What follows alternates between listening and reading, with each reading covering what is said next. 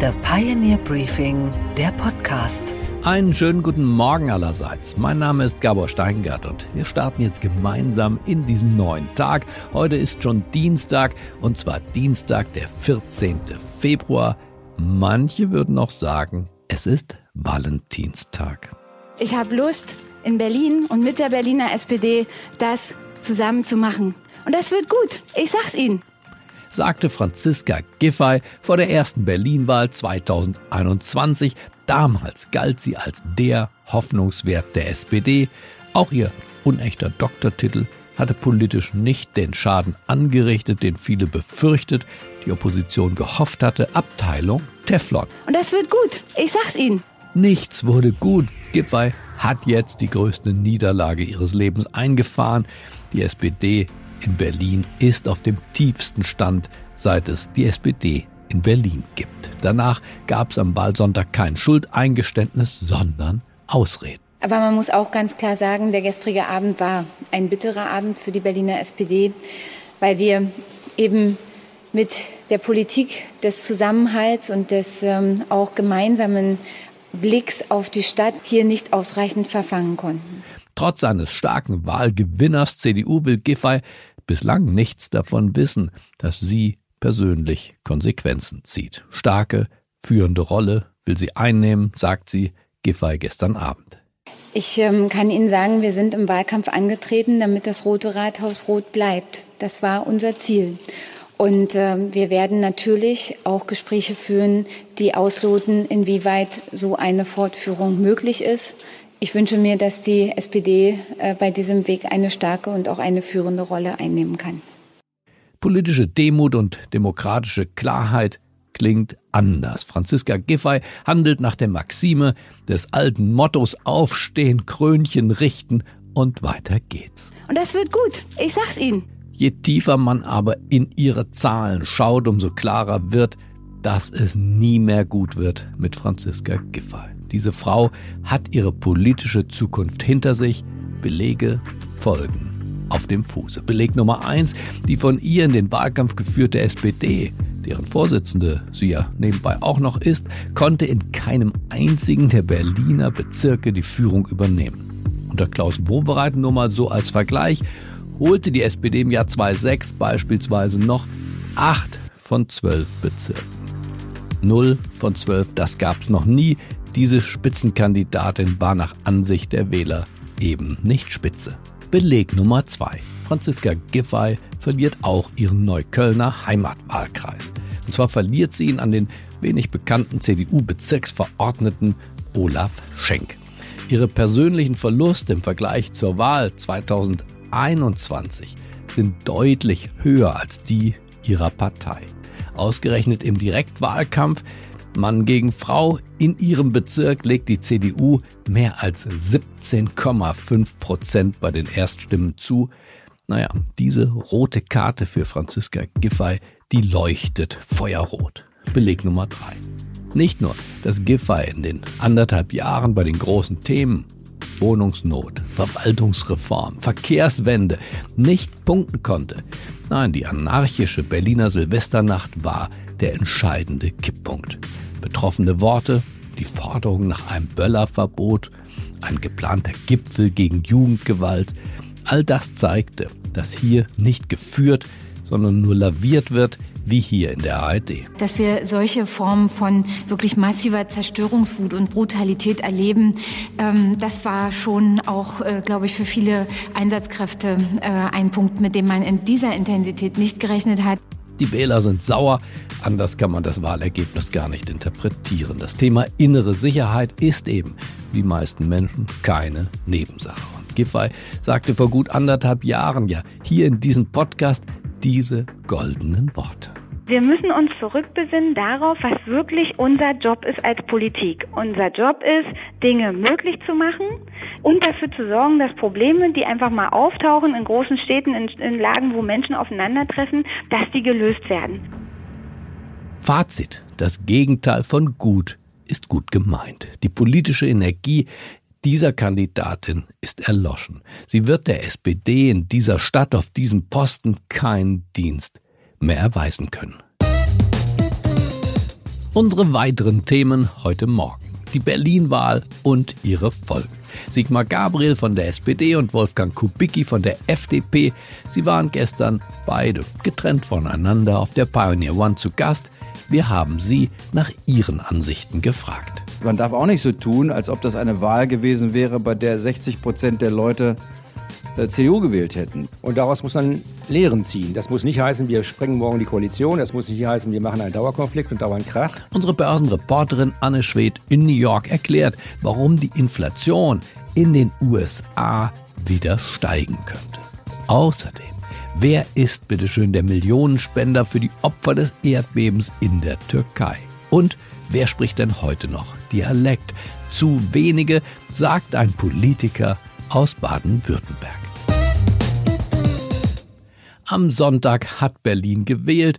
Am Abend selbst hat sich schon abgezeichnet, dass diese neue Regierungsbildung kein ganz leichtes Unterfangen werden kann. Der ARD-Wahlexperte Jörg Schönenborn fasst es so zusammen. Auch wenn der Ausgang an einigen Stellen noch offen ist, diese Wahl in Berlin war historisch. Die SPD fällt zurück auf ihr schlechtestes Ergebnis seit dem Zweiten Weltkrieg.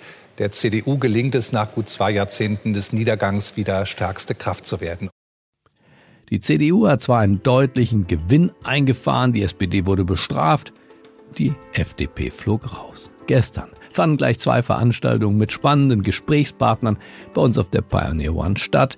Die Berlin-Wahl war nebenbei aber eben doch ein Thema. Den Anfang machte Chelsea Speaker mit Sigmar Gabriel. Eigentlich wollten sie über Geostrategie sprechen. Es ging um ein World Briefing Live aber die beiden wagten doch einen kurzen Exkurs nach Deutschland, um über den Wahlausgang in Berlin zu sprechen. Kann Franziska Giffey mit diesem Ergebnis weiterhin regieren als Bürgermeisterin mit nur 105 Stimmen vor den Grünen? Ja, rechnerisch ja. Also wenn Politik aus Mathematik besteht, bin ich sicher, ob das reicht, aber dann natürlich, denn es ist nicht entscheidend, wer wie viele Stimmen am Wahlabend hat, sondern wer schafft es, eine Mehrheit im Parlament zusammenzubekommen. Der stellt die Regierung. Das heißt übersetzt parlamentarische Demokratie, das ist das Fremdwort dafür. Aber natürlich steht gegenüber, ob sozusagen die politische Botschaft dieses Abends, nämlich dass jedenfalls offensichtlich ein großer Teil, wenn nicht die Mehrheit der Berlinerinnen und Berliner eine andere Politik haben wollen, also ein, oder eine andere Stadt haben wollen, eine, die besser regiert wird, ob das völlig ignoriert werden kann, ob eine, ob die Wahlverlierer erklären können, wir haben den Auftrag weiterzumachen. Ich glaube, diese Interpretation ist ein bisschen weitgehend. Ist, glaube, ziemlich, also ist ziemlich befremdlich, oder? Wenn ich mir vorstelle, die, die Mehrheit der Menschen, die zumindest zur Wahl gegangen sind, die wollten eigentlich eine große Veränderung.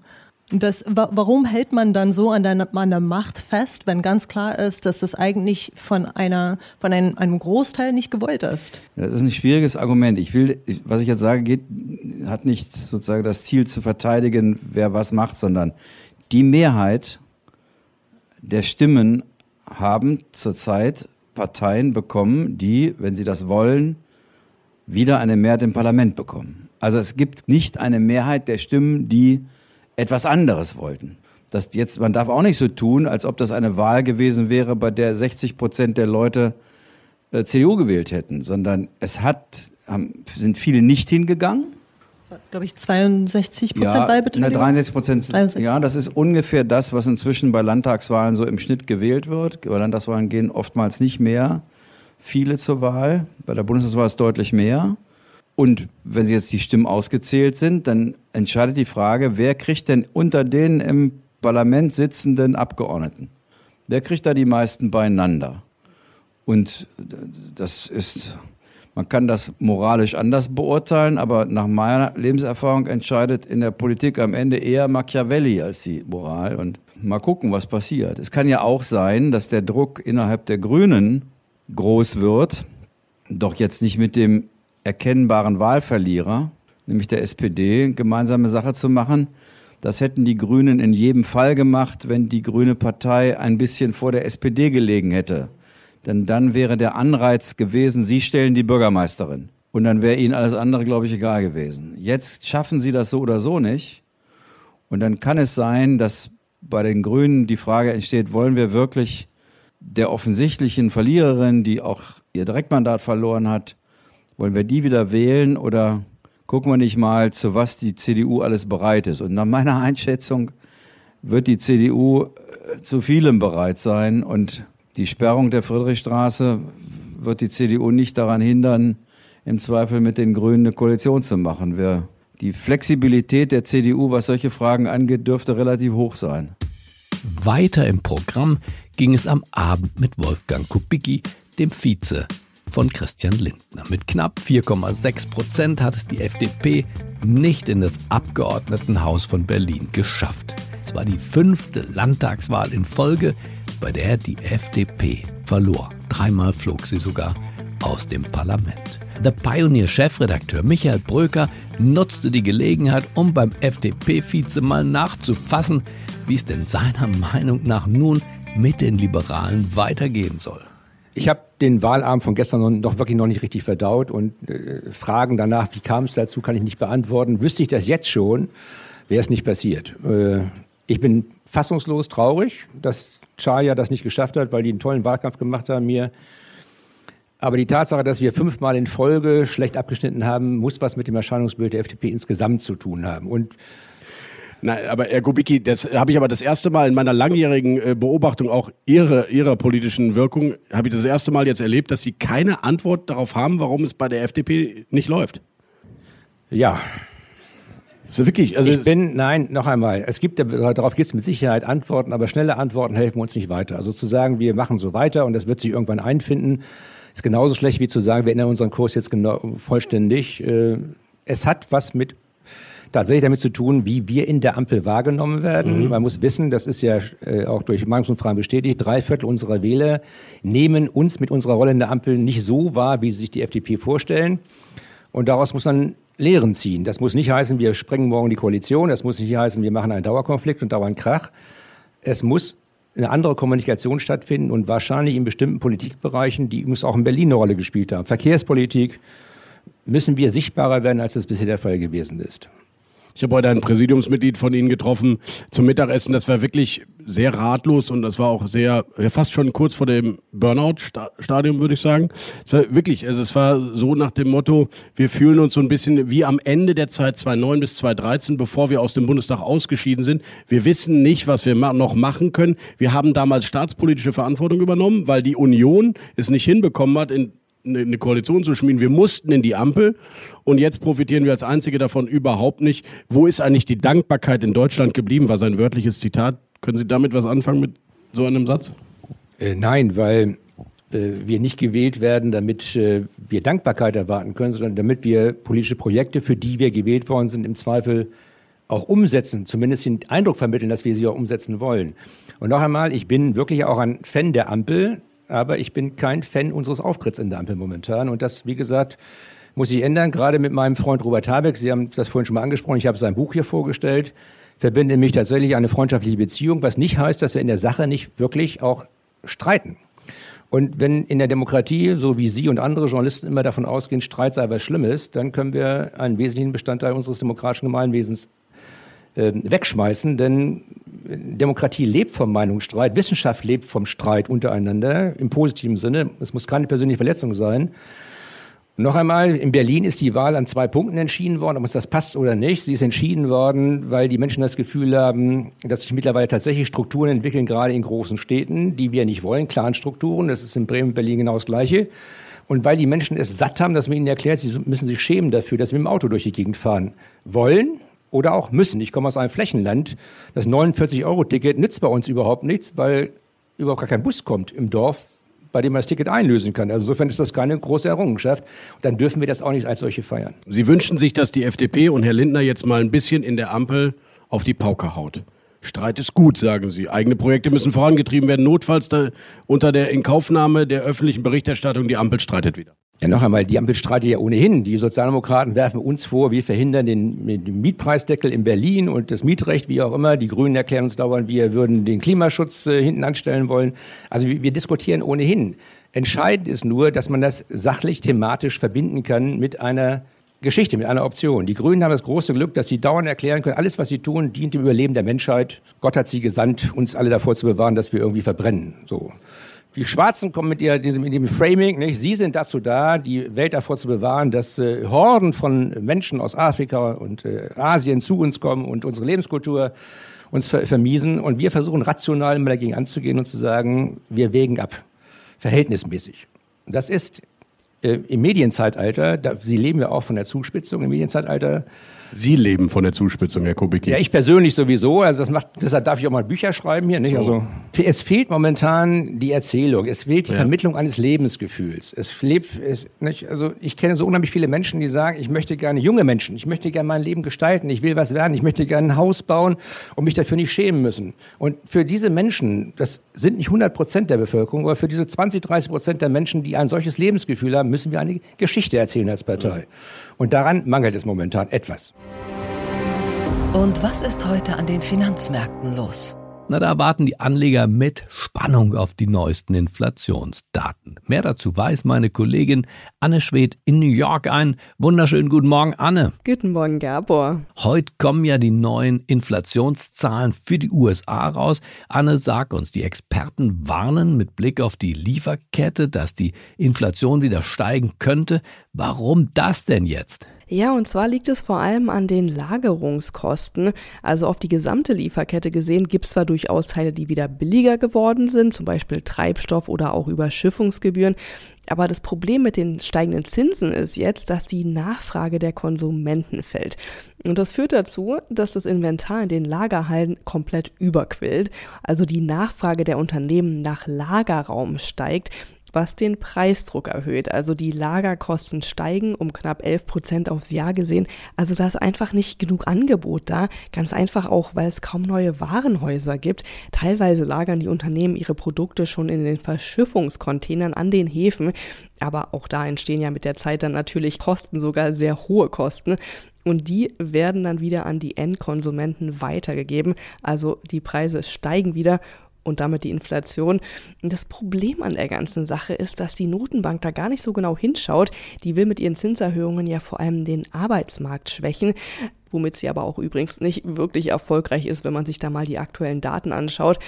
Es kann also echt sein, dass wir heute wieder einen Anstieg der Inflation sehen werden oder dass sie zumindest nicht so stark gefallen ist im Januar, wie erhofft. Im Dezember lag ja noch bei 6,5 Prozent und für heute hoffen die Analysten, dass sie auf 6,2 Prozent gefallen ist.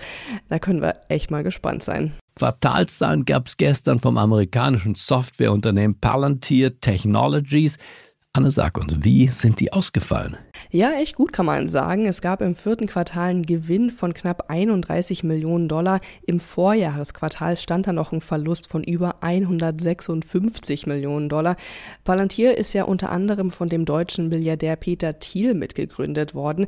Die arbeiten zum Beispiel für das US-Militär, die CIA und auch andere Behörden, aber auch so Firmen wie zum Beispiel Ferrari oder IBM. Fürs laufende Jahr geht Palantir jetzt erstmals davon aus, profitabel zu sein. Grund dafür sind unter anderem Kostensenkungen beim Personal, aber auch der Boom im Bereich künstliche Intelligenz. Die Anleger hier an der Wall Street freuten sich echt über diesen optimistischen Ausblick. Für die Palantir-Aktie ging es nachbörslich um knapp 17 Prozent nach oben. Okay, Gabor, und was hat dich heute Morgen wirklich überrascht? Dass neben all dem Schrecken, der Trauer, der Wut im Erdbebengebiet in der Türkei es immer noch Wunder gibt. Gestern Morgen wurde ein 13-jähriger Junge, nachdem er insgesamt 182 Stunden verschüttet war, noch lebend geborgen. Die weltweite Hilfsbereitschaft für die betroffenen Menschen im Katastrophengebiet ist weiter ungebrochen. Von internationalen Suchtrupps und Hundestaffeln vor Ort bis hin zu einer ungewöhnlich hohen Spendenbereitschaft. Ein pakistanischer Geschäftsmann beispielsweise, der in den USA lebt und der unbedingt anonym bleiben möchte, ist jetzt in die türkische Botschaft in Washington marschiert. Und er hat dort 30 Millionen Dollar für die Opfer des Erdbebens gespendet. Wie gesagt, der Mann will anonym bleiben, aber seine großzügige Tat hat trotzdem weltweit für Aufsehen gesorgt. Pakistani American businessman की तारीफ 30 मिलियन तीन करोड़ डॉलर की रकम तीस million dollar Atiya करके सबको हैरान कर दिया Wir lernen. Tue Gutes und spreche darüber. Und wenn du selbst vielleicht nicht darüber sprechen möchtest, dann übernimmt das glücklicherweise das Fernsehen. Und was, Gabor, geht eigentlich gar nicht? Dass die Kinder heute ihre sprachlichen Wurzeln gekappt haben und kaum noch Dialekt sprechen. Nicht so wie der achtjährige Hans Unger aus Schöneich im Erzgebirge, der ist noch ziemlich fit, was das angeht. Hier beschreibt er nach einer kurzen Selbstvorstellung die Schönheit seines Dorfes. Klick auf, ich bin der Hans, bin acht Jahre alt und gehe in die zweite Klasse. Dort, wo man geboren ist, da ist man daheim. Da kennt man jetzt Flagge, jetzt Haus. Ich kann mir's nicht vorstellen, müsst ich mal fort. Ich will lieber nicht zu hoch hinaus. Aber die Befürchtungen sind jetzt, was Hänschen nicht lernt, das lernt der Hans nimmer mehr. Denn eine Studie hat ergeben, dass Kinder immer seltener Mundart sprechen. Beispielsweise nur noch 11 Prozent aller Grundschulkinder im baden-württembergischen Tübingen beherrschen den Dialekt. Das ruft unverzüglich die Politik auf den Plan. Der grüne Landtagsabgeordnete Markus Rösler aus Gerlingen fordert, sämtliche Sprachblockaden zu lösen und den urwüchsigen Sprachfluss in der Schule wieder anzukurbeln.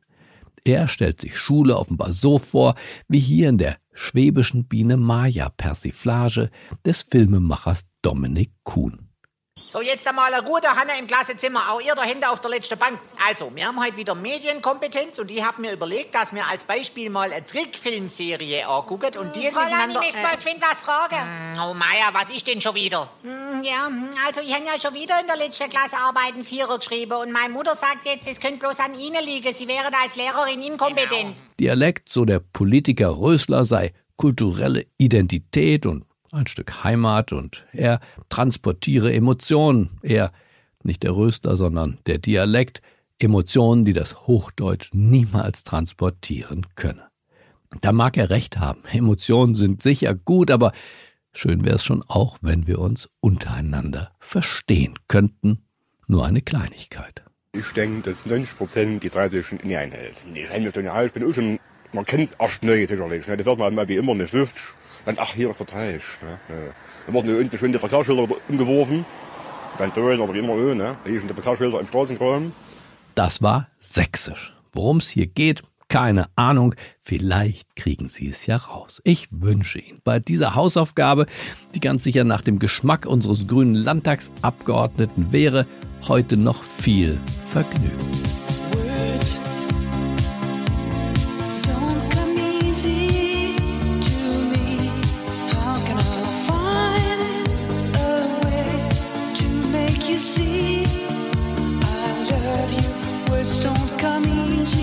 Ich wünsche Ihnen jetzt einen kommunikativen Start in diesen neuen Tag.